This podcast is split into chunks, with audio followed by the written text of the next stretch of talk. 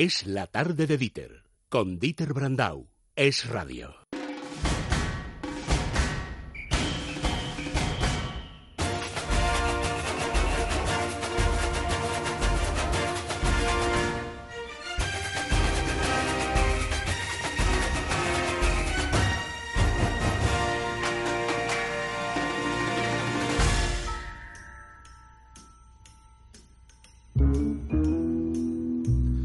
Andrés Arconada, buenas tardes. A mí esta música, muy buenas, me, me retrotrae a un tiempo pasado y además no con muy buen recuerdo. ¿eh? Había un compañero en COPE hace muchos Pero años. no, Andrés, no. Calla. Tie- Tiempos pasados malos, ¿no? Calla, calla, sí. Que le llamábamos el mofeta, Jo, porque además dejaba unos olores genoveas. Cuando estaba la COPE en Juan Bravo. Y cuando eso aparecía... ¿Hace cuántos años es? ¿Hace 40 Uy, años? pues 30 por lo menos. Y cuando pasaba, cantábamos esta canción. Sí, pobre ¿Por qué te estás dejando, Barbate? Eh, ¿Qué te han dicho tus, tus Me oyentes? estáis volviendo loco. Hay un 50%, sí, sí, 50% no. Mañana me afeito. Pero Arconada, tú no te escabullas. Se, se Porque- el día de los Goya. Tiene, eso es. Tienes, primero, que recordarle la programación especial tute que os vais a pegar Ah, bueno, para sí, la mejor. radio, el periódico, No, pero eh, el lo, Twitter, lo interesante eh, será eso, porque ya el año pasado funcionó muy bien y la alfombra roja que la cubre David eh, con las fotos y Sergio con el sonido, yo estaré eh, ahí recluido en, en- en el cubículo que nos ponen para las radios, pues eh, os informarán eh, cada segundo de todo lo que cuenten en la alfombra roja, etcétera, etcétera, que es lo que más os gusta y las fotos.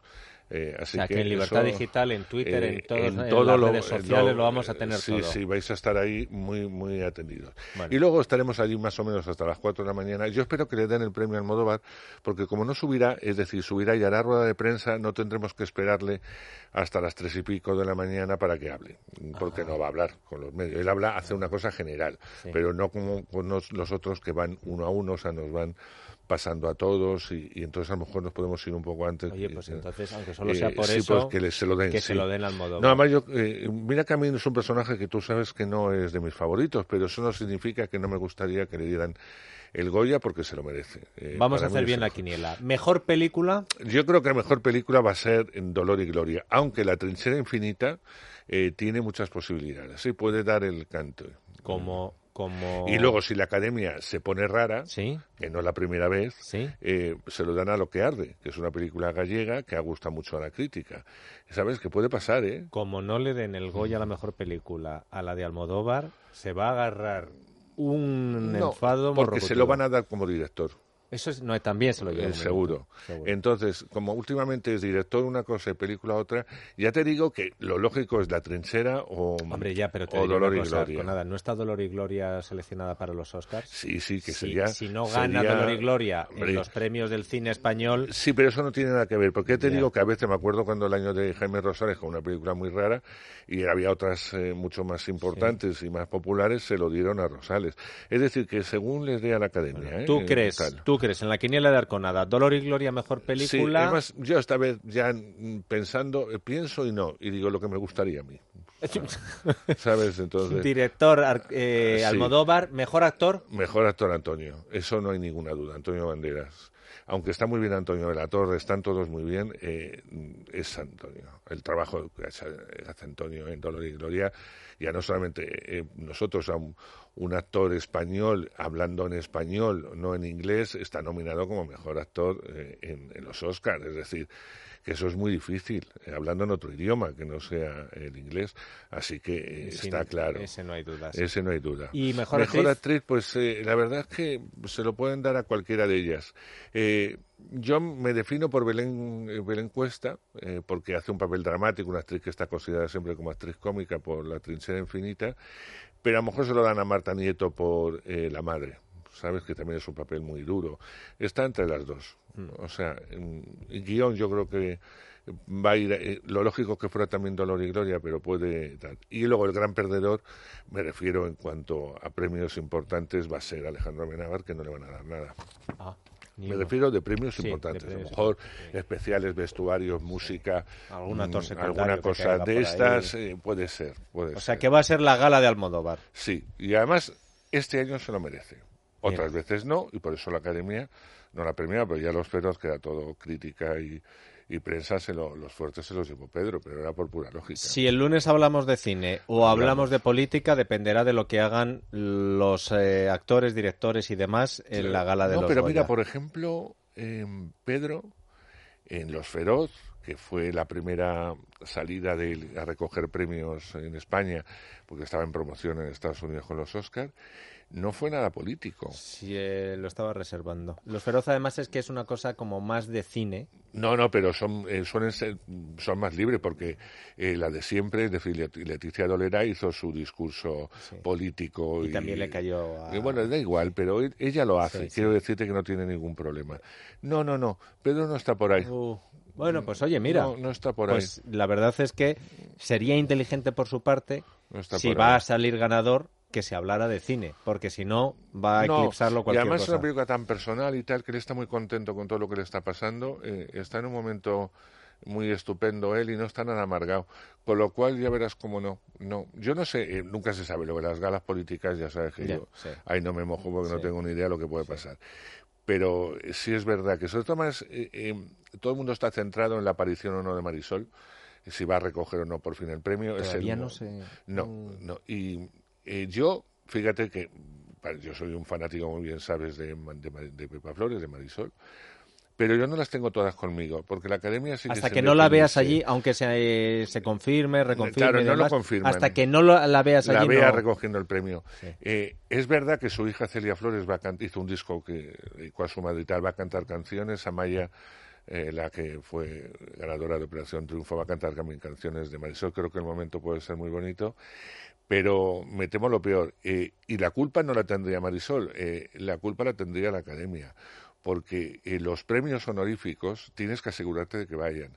Hombre, fue un caso excepcional Antonio Mercero. Antonio Mercero estaba ya con un Alzheimer Y eh, sí, avanzado sí. y, eh, acuérdate que Alex de la Iglesia, entonces presidente de la academia, fue a dárselo a su casa para que tal. Pero son temas muy puntuales, porque si no lo aceptan, Claro. es decir, no voy a recogerlo, no lo acepto, lo agradezco mucho, se pasa a otro, Claro.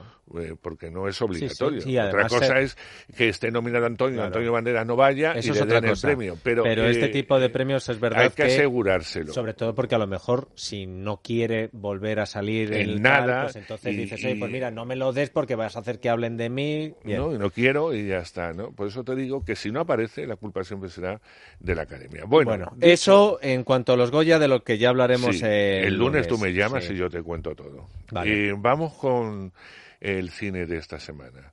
Mala no, muy, muy mala eh, las aventuras del doctor Dolittle. Pero Andrés, Horrorosa. esto de las aventuras del doctor Dolittle horrorosa. no estaba ya... Sí, está hecha, sí. esta- esta era de Eddie Murphy. Eddie Murphy, sí, pero es la más popular. Se hizo Sí. una versión hace muchísimos años, musical, de Doctor Dolittle con Ray Harrison, que eh, no fue un fracaso, pero tampoco fue un éxito. Pasados muchos años, Eddie Murphy se empeñó en, en hacer esta película eh, situándola en la, en, en- en la actualidad, es decir, en, los años que, eh, en los que se desarrolló la película y contaba lo mismo, este médico veterinario que tiene una eh, conexión especial con los animales y se mete eh, siempre en líos. Sí. Tuvo muchísimo éxito, Cierto. muchísimo, eh, tanto que llevó a una segunda parte Claro. y luego ya hubo varias que pasaron directamente a televisión o a vídeo, Sí. ya no interpretadas por, eh, por Eddie Murphy. Bueno, pues yo creo que la película se tenía que haber quedado ahí y tal. Eh, pasados los años, otro estudio distinto, porque solo lleva Fox Universal, decidió hacer de nuevo Doctor Dolittle, basándose en el libro y situándolo otra vez en el tiempo real, que es finales del siglo eh, XIX, etcétera. Ya tenía que haberse estrenado hace siete meses. Los primeros test eh, no gustó a nadie, al público, ya sabes que los americanos sí. a, a nadie. Eh, volvieron a montarla, siguió sin gustar a nadie. Filmaron nuevas secuencias y quitaron otras. Siguió sin gustar a nadie. Y se ha estrenado. El pinchazo en Estados Unidos ha sido brutal. Brutal. O sea, pero brutal. Una película carísima. Hombre, de- es que estoy viendo. Andrés, el listado que me has traído de los actores de la no, película. pero los actores de la, de la película son las voces de los animales. Eh, menos Robert Downey Jr. que hace Doctor Claro, es que yo decía Robert Downey Jr., Antonio Banderas, Michael No, Sheen, Antonio Banderas sí tiene personaje. Ah. Es uno de los malos de la historia. Ralph Fiennes, Tom Sí, Holland, eh, Emma Thompson, digo, Sí. pero Selena Gómez, Marion Es- Cotillard, digo, pero pero... ¿y son todo voces, Ah, son todo voces de animalitos. Sí. Eh, eh, el problema de la peli, no sé a qué, a qué público va, o sea, no es muy infantil, no es adulta, no es nada. Y luego tiene el gran problema de su protagonista. Eh, Robert Downey Jr., que es, era un gran actor, decidió, y además lo hizo público, que iba a dejar de ser actor, de alguna forma, Para de, com- de complicarse la vida y mm, hacer películas según el talonario. Entonces ya lo hizo en Vengadores, pero bueno, en esta no estaba muy mal y ahora lo ha hecho honesta. Entonces, es el peor Johnny Depp de piratas. Cuando alguien está eh, tan ido que está fuera de la peli, entonces no sabes lo que hace en ningún momento, está súper pasado, está irritante, a mí me irrita eh, durante la película, y es un actor al que yo he admirado durante muchos años, me parece un actor grandioso. Pero bueno, no se deja dirigir, hace lo que le da la gana, y la película, y eso que dura poco, es aburrida. ¿Está bien hecha? Pues sí. Hombre, eh, llevan, tanto tiempo haciéndole... no, y claro, y ya con los animalitos Sí. sabes que Sí, sí. digitalmente se puede hacer todo. Sí.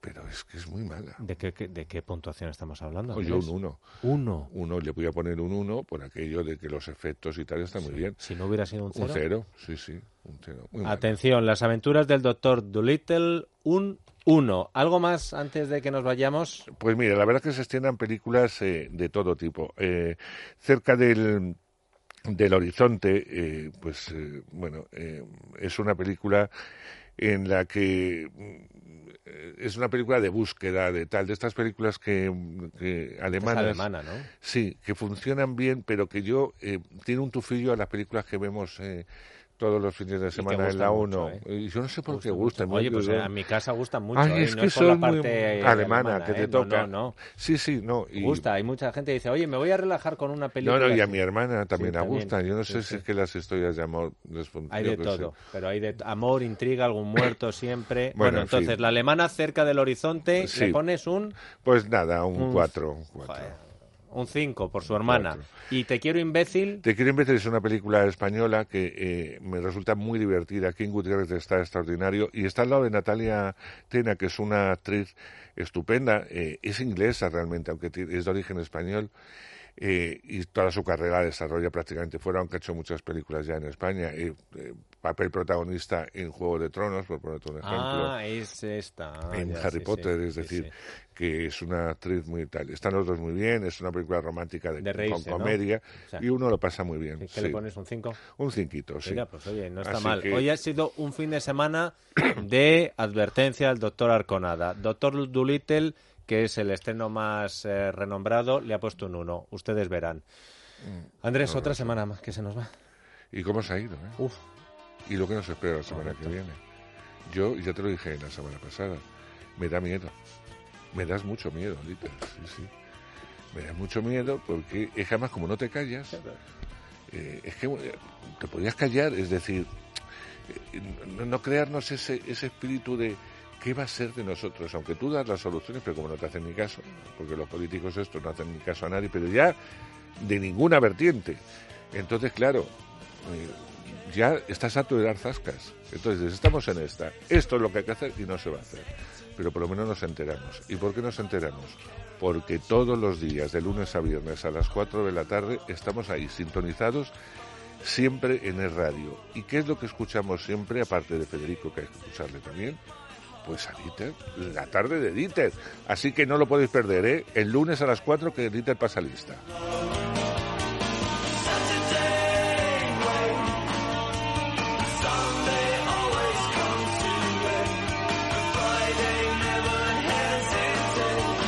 Es la tarde de Dieter, con Dieter Brandau. Es radio.